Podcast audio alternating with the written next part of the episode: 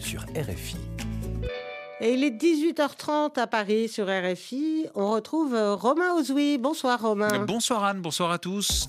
Et bon début de semaine dans 30 minutes RFI Soir, le journal de Clotilde Dumay. Puis nous tentons de répondre à cette question comment donner un, un cadre à ce monstre qui est en train de devenir l'intelligence artificielle? Question au cœur du Forum mondial sur l'éthique de l'intelligence artificielle qui est organisé jusqu'à demain par l'UNESCO en Slovénie. C'est toute une génération qui est sacrifiée avec la guerre à Gaza, l'enclave palestinienne peuplée pour plus de la moitié de jeunes de moins de 18 ans. Éclairage à suivre avec nos collègues du journal La Croix. Les jeunes, l'un des grands enjeux des élections législatives qui se dérouleront jeudi au Pakistan. Gros plan sur les différentes opérations séduction de la part des partis politiques. Et puis question d'environnement, pourquoi les inondations peuvent-elles être aussi meurtrières? Mais d'abord, votre débat. Le débat du jour. Romain Ozoui. Quel site peut revendiquer d'avoir plus d'un quart, un quart de la population de la planète quotidiennement connectée? Tout le monde le connaît, c'est Facebook, le réseau social inventé par Mark Zuckerberg il y a eh bien 20 ans. 20 ans après, nous posons ce soir la question Facebook a-t-il été une avancée ou bien un fléau. Ce qui est sûr, c'est que Facebook a été une révolution, le premier grand réseau social qui en a annoncé d'autres qui rythment, à raison ou à tort, notre quotidien. Qu'est-ce que Facebook a changé? Le géant est-il dépassé aujourd'hui? Et puis comment faire face aux, aux défis de demain? Le premier d'entre eux, on l'évoquait, l'intelligence artificielle. Soyez les bienvenus dans le débat du jour. RFI. Et pour répondre à ces questions, nos trois invités à mes côtés en studio, Fabrice Epelboin, bonsoir. Bonsoir. Vous êtes entrepreneur, spécialiste des médias sociaux, enseignant à Sciences Po. Face à vous, Michael Stora, bonsoir. Bonsoir. Psychanalyste, expert des mondes numériques, fondateur de l'Observatoire des mondes numériques en sciences humaines et auteur du livre Les réseaux asociaux, avec A tout à fait. Entre parenthèses. Qui vient euh, remettre en question euh, le social. Vous répondez déjà un petit peu à la question de oui. notre débat. C'est intéressant. Alexandra Seimer, bonsoir. Notre Bonsoir. troisième invité euh, à, à, nos côtés en studio, professeur des universités en sciences de l'information et de la communication à l'UFR Culture et Communication, à l'université Paris 8, spécialiste des écritures numériques. Et vous êtes la co-autrice du livre Logbook de la colonie. Et ce qui est intéressant, c'est que vous l'avez publié en partie sur Facebook, avec, écrit avec des utilisateurs de Facebook. C'est ça. Merci à vous trois d'avoir euh, accepté l'invitation du débat du jour sur RFI. D'abord, je vais rester avec vous justement, Alexandra Seimer, pour cette première question. Facebook, c'est quoi? C'est un, un, monstre, euh, c'est un géant de l'Internet. Euh, réseau social, c'est un peu un mot fourre-tout.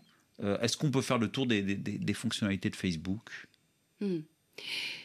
En fait, des fonctionnalités, il y en a plein. Ouais. Et euh, c'est un dispositif qui s'est de plus en plus enrichi hein, euh, au, au, fil du temps.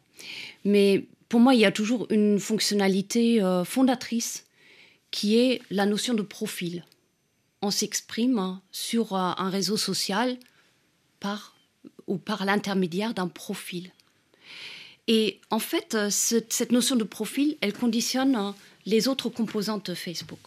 Donc le profil qui Et nous définit. Le profil qui nous définit, que nous définissons aussi hein, à travers un certain nombre de critères que nous renseignons. Hein. Donc ça, c'est la base. Hein. Et ensuite, vous avez deux composantes qui sont euh, très importantes euh, et qu'on peut peut-être rappeler rapidement. Mmh. Donc vous avez d'une part euh, une composante qui s'appelle le journal personnel et qui fonctionne un peu comme un outil de microblogging, hein, comme on disait euh, au début de Facebook. Hein. Donc, euh, ce journal personnel sur lequel vous vous exprimez euh, vous-même, vous publiez des photos, euh, des, des, pensées du jour, euh, comme une sorte de, de chronique personnelle. Et ensuite, vous avez une deuxième composante qui est tout aussi importante, et c'est le fil d'actualité. Et de quoi est composé ce fil d'actualité Il est composé des publications des différentes communautés auxquelles vous êtes affilié. Donc, euh, vous vous êtes abonné à des amis, à des groupes, hein, à des médias, hein, à des collègues. Euh, et en fait, ce qui défile sur ce, sur ce, sur ce fil d'actualité, ça vous définit aussi. Mmh. Et il me semble que ce qui est fascinant euh, avec, avec Facebook euh, en particulier et ensuite avec euh, et qui a conditionné aussi l'histoire des, des réseaux sociaux euh, qui ont suivi après c'est ça c'est ces deux composantes mmh. fondatrices et qui à mon avis nous renvoient deux miroirs différents de notre identité oui. hein, et à travers lesquels on se définit nous-mêmes, mais à travers, on est aussi, à, travers lesquels on est aussi défini hein, par le, par les publications des autres de notre réseau auquel on s'est abonné. En, tout cas, à travers lesquels on a envie de se définir Exactement. socialement. Le journal, le fil d'actualité, vous avez dit le fil d'actualité, ça correspond aux, communautés auxquelles on adhère. Auxquelles on est affilié. Auxquelles on est affilié toujours ou, auxquelles Facebook veut nous proposer d'être affilié aussi? Mais bien sûr, euh, on peut euh, suivre les recommandations de Facebook, on peut aussi ne pas les suivre. Hmm. Hein, jusqu'à un certain point, on peut définir ce qu'on veut voir défiler sur ce, sur ce fil d'actu, raison pour laquelle, de façon plus négative, certains parlent d'une bulle de filtre dans laquelle on peut possiblement s'enfermer aussi lorsque on ne s'abonne, par exemple, que à des communautés qui nous confirment, confirment en permanence dans nos propres choix ou convictions qu'on a déjà et qui nous renforcent aussi euh, possiblement dans des dérives euh, sectaires, euh, idéologiques. Donc ça, c'est on, passe un peu vers la face noire euh, compliquée de, de, ce, de, ce, dispositif. Quand vous évoquez les, les, suggestions de Facebook, ce sont les mhm. fameux algorithmes. Oui, c'est le fameux algorithme. Qui et qui ces suggestions. Est-ce qu'elles sont de plus en plus importantes, justement, en 20 ans de Facebook? Euh, en fait, euh, le problème, c'est surtout qu'on ne sait pas exactement sur, selon quels critères ce fil d'actu Hein, euh, qui est composé des publications des autres, selon quels critères il est exactement hiérarchisé. Donc on peut bien, jusqu'à un certain point, euh, décider à quoi on s'affilie sur euh, Facebook, qui on veut suivre, qui on ne veut pas suivre. Si on veut euh, suivre les recommandations de Facebook concernant les amis, les communautés, les groupes, etc. Mais ce qu'on ne peut pas déterminer, c'est l'hierarchisation de notre fil d'actu. On peut agir jusqu'à un certain point sur cette composition-là Hein, en interagissant massivement avec certains amis, certains médias et pas avec d'autres. Mais pour ça, il faut déjà savoir comment ça fonctionne. Donc on sait, hein, par exemple, que euh, euh, plus on interagit avec certains amis, avec certains, certaines communautés, avec certains médias, plus ces publications vont apparaître tout en haut du fil d'actu. Donc on peut interagir jusqu'à un certain point, on peut jusqu'à un certain point, agir sur cette hiérarchisation, mais pas à 100%. Et c'est là le problème. L'algorithme, la composition précise de l'algorithme, mmh. sa syntaxe, hein, qui hiérarchise ce fil d'actu, on ne la connaît pas. Et bien sûr, ce qu'on ne peut pas du tout maîtriser, c'est les publicités qui vont être insérées dans ce fil d'actu et qui vont entrecouper les, euh, euh, les, publications de nos amis, de nos communautés, euh, etc. on a fait une bonne première présentation de ce qu'est Facebook aujourd'hui, 20 ans après sa création. On, tente de répondre à cette question aujourd'hui. Est-ce que ça a été une avancée ou un fléau? Fabrice Epelboin, fort de justement ce, ce, tour d'horizon des fonctionnalités de Facebook, le, le journal, le fil d'actualité, est-ce que Comment vous définiriez les avancées 20 ans après de Facebook? 20 ans après, il faut vraiment les chercher. On, a eu Facebook comme élément central euh, du démarrage des printemps arabes et donc de cette vague démocratique euh, qui, a, qui traversé tout le monde arabe il y a maintenant 13 euh, on ne peut pas dire que ce soit très bien terminé et aujourd'hui, il faut vraiment chercher les avancées amenées par Facebook malgré tout. Hmm. Ça a euh, lourdement contribué à changer notre monde, ça a changé notre rapport à l'information, ça a changé la nature des contestations sociales. On, a vu partout dans le monde des contestations bien au-delà du printemps arabe, qui était presque un, numéro zéro, euh, d'une myriade de contestations qui ont déferlé et parfois vraiment changé notre univers. les Gilets jaunes n'auraient jamais existé sans Facebook, et il y a des mouvements similaires un peu partout sur la planète. Parfois, c'est Facebook qui les provoque. Hein. Les Gilets jaunes, c'est très clairement un changement de cet algorithme qui crée le flux d'informations, qui a donné du jour au lendemain, qui, nous a fait passer d'un flux d'informations déterminé par les amis avec lesquels on interagit fréquemment, mmh. ainsi que par les pages qu'on like. Et du jour au lendemain, c'est devenu les amis qui sont en proximité géographique, pas nécessairement ceux avec lesquels on interagit, et les groupes dans lesquels on est inscrit. Ça a changé complètement la nature du flux d'informations de tout un chacun. Et il se trouve que dans les fameuses zones périurbaines françaises, ça a fait résonner certaines colères qui autrement étaient totalement dilué. Euh, mais on a eu des phénomènes tout à fait similaires au Chili, ainsi qu'au Liban, à la même période liée à ce changement d'algorithme. C'est dire c'est la puissance de cet algorithme qui, fonctionne avec une intelligence artificielle, pas celle qui fait débat aujourd'hui, hein. la précédente génération d'intelligence artificielle, celle qu'on a nommée pompeusement Big Data, et qui a fait la fortune de Facebook en, transformant littéralement nos informations personnelles en capacité de ciblage aussi bien des contenus qui composent ce fameux fil d'information que de la publicité qui évidemment a des, buts commerciaux, euh, et ben tout ça a radicalement changé notre rapport à l'information. Est-ce que euh, cette force mobilisatrice que vous évoquez de Facebook, elle est toujours aussi forte? Bien sûr, bien sûr. les Gilets jaunes, c'est quelque chose d'assez récent. Vous trouverez presque tous les mois, quelque part dans le monde, des mouvements sociaux qui se sont créés grâce à mmh. Facebook, qui n'auraient pas pu avoir lieu grâce à Facebook. C'est la seule avancée de Facebook pour vous aujourd'hui? Je pense qu'on manque de recul pour le reste. je pense que Facebook et les réseaux sociaux en général ont radicalement transformé euh, cette période particulière de la vie qu'est l'adolescence et la constitution de l'identité de tout un chacun. Euh, depuis maintenant une dizaine d'années, les enfants qui sont passés par une adolescence assistée par Facebook ont eu une expérience de la création identitaire radicalement différente des générations qui l'ont précédée. Là-dessus, je pense qu'il va nous falloir quand même un peu de recul avant de juger si c'est positif ou négatif. C'est très facile de juger de façon négative euh, la jeunesse quand on est vieux.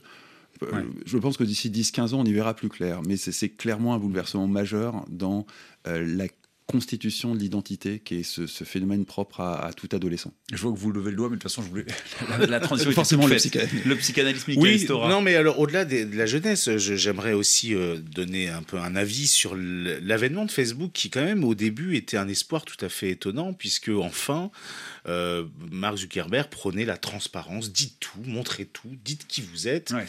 Et peut-être en France, d'autant plus où nous étions un peu dans une culture de vivons bien, vivons cachés, enfin, il y avait cette capacité à pouvoir exprimer une forme d'exhibitionnisme. C'était le début.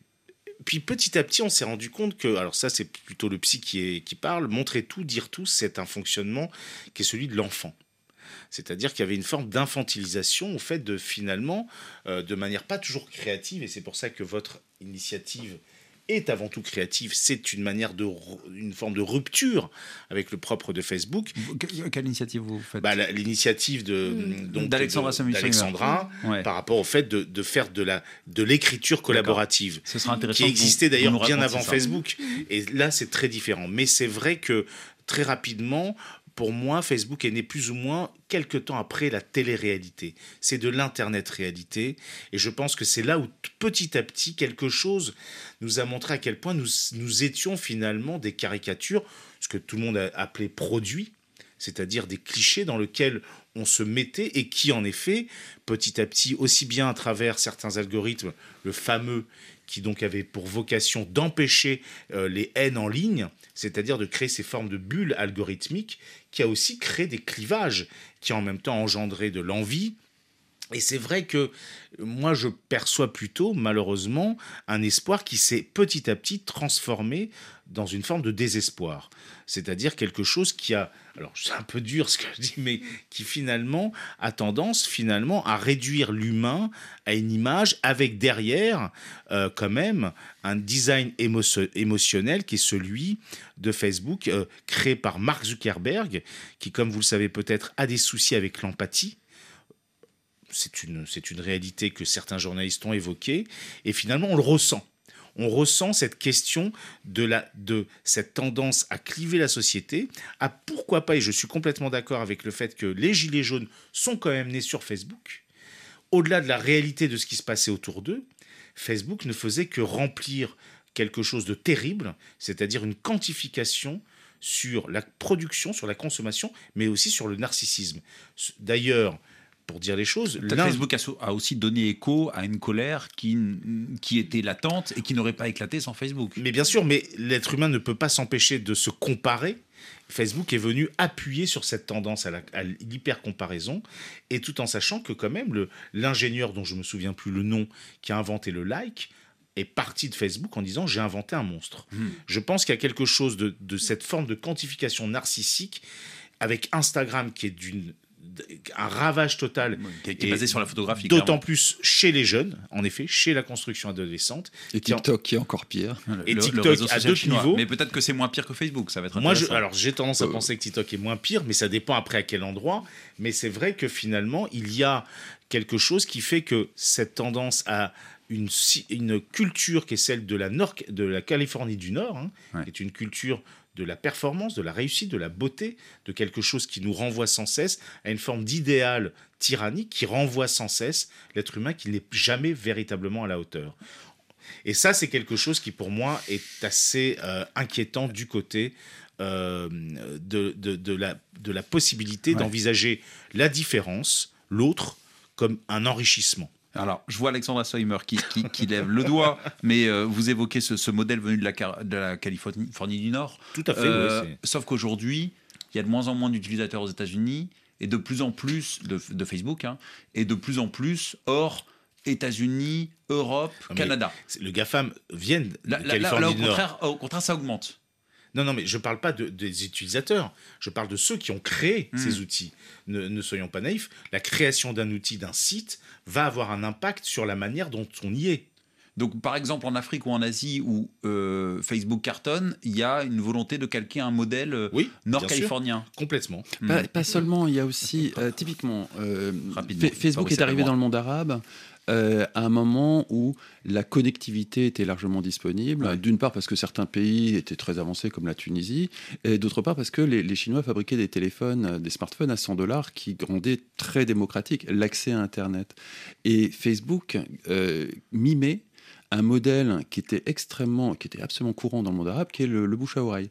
Euh, il n'y avait pas de presse, il n'y a toujours pas d'ailleurs de, presse libre, indépendante, susceptible d'informer la, population, et donc euh, persistait un système vieux comme le monde qui consistait à asseoir un statut social à travers sa capacité à récupérer de l'information et de la rediffuser de façon intelligente.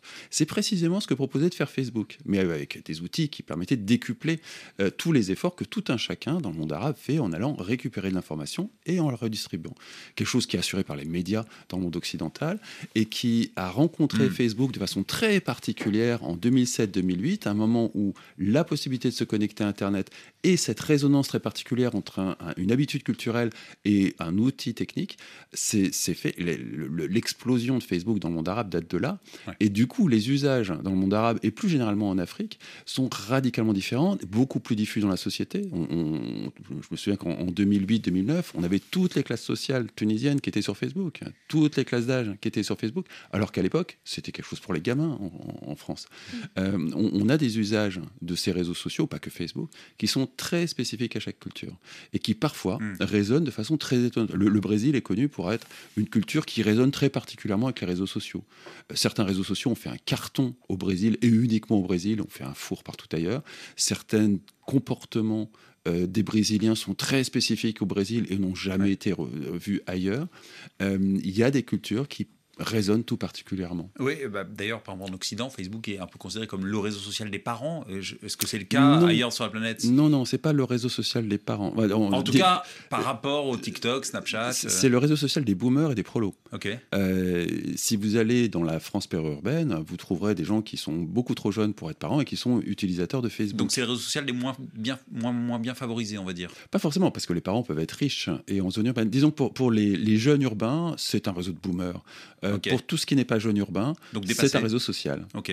Et ailleurs sur la planète Et alors ailleurs sur la planète, c'est très différent. Vous, allez trouver, bah, le monde arabe est très particulier parce qu'il y a quelque chose de, de profondément similaire dans l'architecture sociale que propose Facebook et dans l'architecture sociale préexistante aux réseaux sociaux au sein du monde arabe. Euh, en Asie, vous allez trouver encore d'autres résonances. En Corée, vous allez trouver une résonance très spécifique. Et, vraiment, chaque culture s'approprie ces mmh. réseaux-là, les fait siens ou les rejette. Mais euh, la résonance entre une culture et un réseau social est vraiment très spécifique à une mmh. culture donnée. Donc c'est intéressant. On évoque les spécificités géographiques de, Facebook. Alexandra Soimer, je voudrais vous faire réagir sur ce qui a été dit précédemment. Michael mmh. Stora et Fabrice Eppelbon. Est-ce que vous partagez euh, finalement les critiques? Parce que euh, on pointe peu d'avancées de Facebook ce soir. Bien sûr, je, crois que euh, on, ne peut que les partager. Et une fois qu'on a dit ça, qu'est-ce qu'on a qu'est-ce qu'on a dit en qu'est-ce réalité qu'on dit bien sur Facebook C'est pas la, la question, c'est pas de dire du mal ou du bien. Non. C'est, mais la, la, la question, c'est euh, à quoi correspondent euh, ces pratiques et à quoi, à quels besoins ces pratiques répondent? Pour moi, c'est ça la question centrale pour comprendre aussi la fascination que les réseaux sociaux en général exercent, hmm. pas seulement sur les jeunes, mais sur tout le monde. Hein euh, parce que vous avez parlé euh, des boomers, euh, des, des prolos qui sont sur Facebook, je rajouterais des seniors. Oui, Ah oui. Et en hmm. fait, ça nous amène à une, à une observation importante que j'ai pu faire en faisant de l'ethnographie hein, de communautés sur Facebook. C'est l'observation que Facebook est aujourd'hui massivement structuré en groupes auxquels il faut s'abonner pour y accéder. Et qu'est-ce qui se passe à l'intérieur de ces groupes? C'est ça qui est intéressant. Et intéressant aussi. Et là, on s'éloigne un peu du, reproche récurrent, du mmh, narcissisme hein, et de l'exposition de soi pour venir à un autre besoin auquel euh, Facebook, comme d'autres réseaux sociaux, répondent, mais Facebook en particulier avec la fonctionnalité groupe. Et c'est le besoin de partager des expériences. Est-ce que vous pouvez, dans, ce sens-là, mhm. partager votre expérience de ce livre Bien sûr. Logbook de la colonie que vous avez écrit avec des utilisateurs de Facebook. Ça s'est passé comment? Oui, c'est ça. En fait, j'ai euh, lancé euh, à un moment donné, bon, c'était il, y a maintenant trois ans et demi, j'ai lancé euh, un pitch, hein, donc mhm. c'est-à-dire une, une, une, phrase de lancement, une idée. Hein, donc une, sorte de d'amorce euh, d'univers fictionnel. Et puis j'ai euh, lancé ça sur Facebook et je me suis dit qu'est-ce qui va se passer? Et euh, quand j'ai lancé ça, bon très vite ça a pris. Hein. donc j'ai construit une sorte d'idée de d'univers d'enfermement. Qu'est-ce qui se passe dans un monde où on ne vit plus que sur un réseau social? C'était ça mon idée. Facebook peut doper la créativité? Ah, mais je pense jusqu'à ah. un certain point, comme tout, comme tout outils. Hein, Bernard Stiegler, euh, le philosophe, euh, disait à un moment donné, les outils numériques, comme beaucoup d'autres outils, sont, des, sont un pharmacone, c'est-à-dire à la fois une, une, sorte de euh, poison de, et, un, poison et un, remède. Et je, crois que c'est ça qu'il faut voir. On a hein. répondu à la question. C'est une avancée et un fléau alors C'est une avancée et un, fléau, exactement. Et en fait, je, crois que cette, cette, ce, besoin de se réunir, de partager des expériences, euh, il est toujours très vif et c'est pour ça que y compris euh, certains parmi les étudiants restent sur Facebook mhm. malgré tout non pas pour euh, l'expression de soi quotidienne, mais pour partager des expériences dans des groupes spécialisés. Mmh. Bah, ça peut être du, partage d'annonces immobilières, comme ça peut être le partage d'une passion pour l'histoire ou pour l'afroféminisme ou pour euh, l'engagement écologique. Et c'est là qu'on revient aussi à la question euh, des, militantismes. Mmh. Et je trouve que c'est très juste qu'une collègue, Paola Seda, a écrit dans un article, elle, dit, voilà, euh, les réseaux sociaux euh, sont aussi des, euh, des, comme des, outils de socialisation au, militantisme, à l'engagement. Et je crois que c'est des, des, facettes des réseaux sociaux qu'il ne faut pas négliger tout en restant critique, incontestablement. Hmm? Le débat du jour sur RFI. Romain Ozoui. Facebook a-t-il été une avancée ou un fléau La question qu'on pose ce soir, 20 ans après la naissance de ce réseau social inventé par Mark Zuckerberg. Mes trois invités ce soir, Alexandra Seimer, que l'on vient d'entendre, professeur des universités en sciences de l'information et de la communication à l'UFR Culture et Communication à l'Université Paris 8, Fabrice Epelboin, entrepreneur, spécialiste des médias sociaux, enseignant à Sciences Po, et Michael Stora, psychanalyste, expert des mondes numériques, fondateur de l'Observatoire des mondes numériques en sciences humaines et auteur du livre Les réseaux asociaux. Voilà, ça répond déjà à la question. Parce qu'on a bien compris quand même que... Euh, Mais euh, je me permets de réagir parce que je trouve qu'en effet, d'ailleurs, l'invention des, groupes ne date pas d'il y a si longtemps que cela. Mhm. Je crois que c'est à peine 6-7 ans. Je ne suis mhm. pas sûr que ce soit Mark Zuckerberg qui y ait pensé. Euh, je pense qu'il y a eu toute une équipe qui... Parce que les mhm. forums, par exemple Doctissimo, qui était un des sites qui marchait le mieux, avait cette fonction de forum où les communautés de patients se réunissaient et ça avait des fonctions curatives même incroyable. Ça, vous êtes tout d'accord sur le fait que Ah oui. l'apport des communautés, des groupes, euh, c'est une avancée Bien dont sûr. Facebook a su s'emparer. Et pour euh, prolonger ce que vous disiez, Alexandra Soimer, je, je vais même citer ce- euh, Le Monde a recueilli le témoignage d'une femme euh, qui raconte Facebook a sauvé ma famille parce que via un groupe, elle a trouvé écho à, à- à la phobie scolaire dont sa fille souffrait. Euh, je voudrais rebondir aussi sur ce que vous disiez finalement. Euh, Michael Stora, vous êtes psychanalyste, d'une certaine manière, quand je demandais est-ce que Facebook dope la créativité, est-ce qu'on fait ce qu'on veut avec Facebook? Mais est-ce que tout le monde est capable de faire ce qu'il veut avec Facebook? Mais c'est c'est toujours intéressant de voir quels sont les outils qu'on propose. euh, comment est-ce que ces sites proposent des outils qui vont potentiellement permettre la créativité. Euh, pour tout vous dire, j'ai travaillé pendant huit ans pour les Skyblogs, ça date. hein. Ouais. J'étais le directeur de la cellule psychologique et j'étais spécialisé, comme toujours maintenant, des adolescents. Skyblog proposait aussi bien la police de caractère, sa couleur, le fond, etc. Il y avait une exigence de créativité qui faisait qu'au fond, même le, le choix de ma police de caractère me permettait de m'identifier. Sur Facebook, on peut pas. Il y a un univers. Donc c'est vrai qu'à ce niveau-là, la créativité, en termes de d'écriture participative, d'ailleurs ça existait bien avant Facebook, hein. il y a énormément de sites qui se sont construits. J'ai moi-même eu des patients qui faisaient des jeux de rôle sur plateau, sauf qu'ils le faisaient sur Internet. Ils se construisaient des univers ensemble. Et ça, c'est la dimension hyper intéressante, vraiment très intéressante d'Internet, où, fait- où- où finalement l'Internet est là pour servir le réel de l'imaginaire des, c'est- des, des personnes. Mais c'est limité sur Facebook.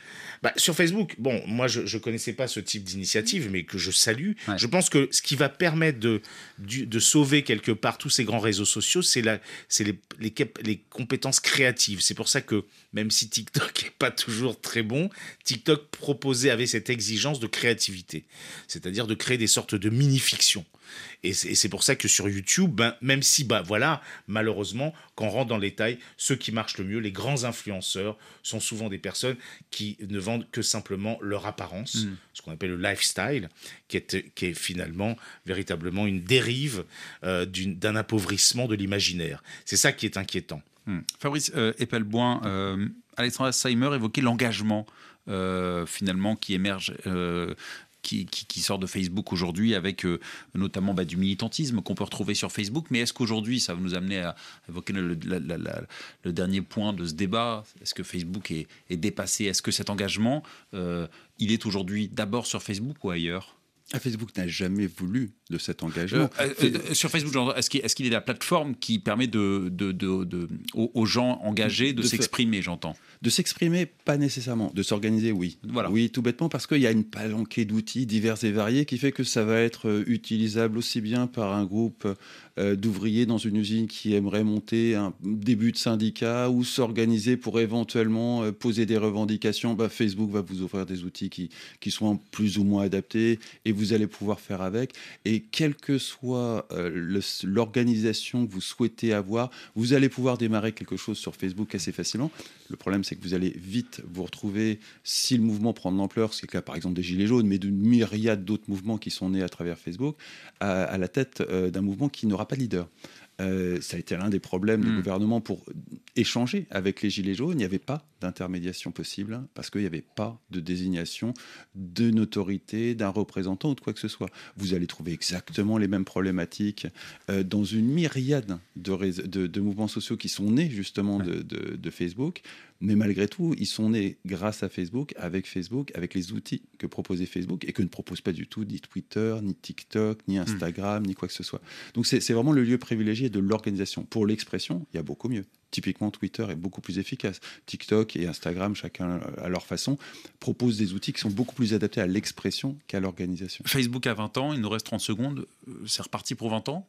Meta, probablement, oui. Ouais. Facebook, pas On rappelle Meta, c'est Facebook, Instagram et, et WhatsApp. C'est- l'univers euh, que, que s'est construit Mark Zuckerberg à partir de Facebook. Ça veut dire Mais- que si Facebook s'éteint, il saura rebondir ailleurs. Il, il saura rebondir ailleurs et d'une façon générale, les réseaux sociaux, bien sûr, c'est aujourd'hui une partie prenante de la, Ouais. du tissu social. On aurait beaucoup de mal à, à s'en passer et ça serait vécu probablement comme une, une atteinte grave à la démocratie. Eh bien, merci beaucoup. Euh, je dirais que sur le ratio euh, avancé fléau, on penche quand même côté fléau, 20 ans après la création de Facebook. Merci Fabrice Epelboin, entrepreneur spécialiste des médias sociaux, Michael Stora, psychanalyste, euh, expert des mondes numériques. Merci à vous. Merci Alexandra Seimer, professeur des universités en sciences de l'information et de la communication à l'UFR, culture et communication à l'université Paris 8. Oui, c'est déjà la fin de ce débat du jour. Merci à Florence Ponce à la préparation.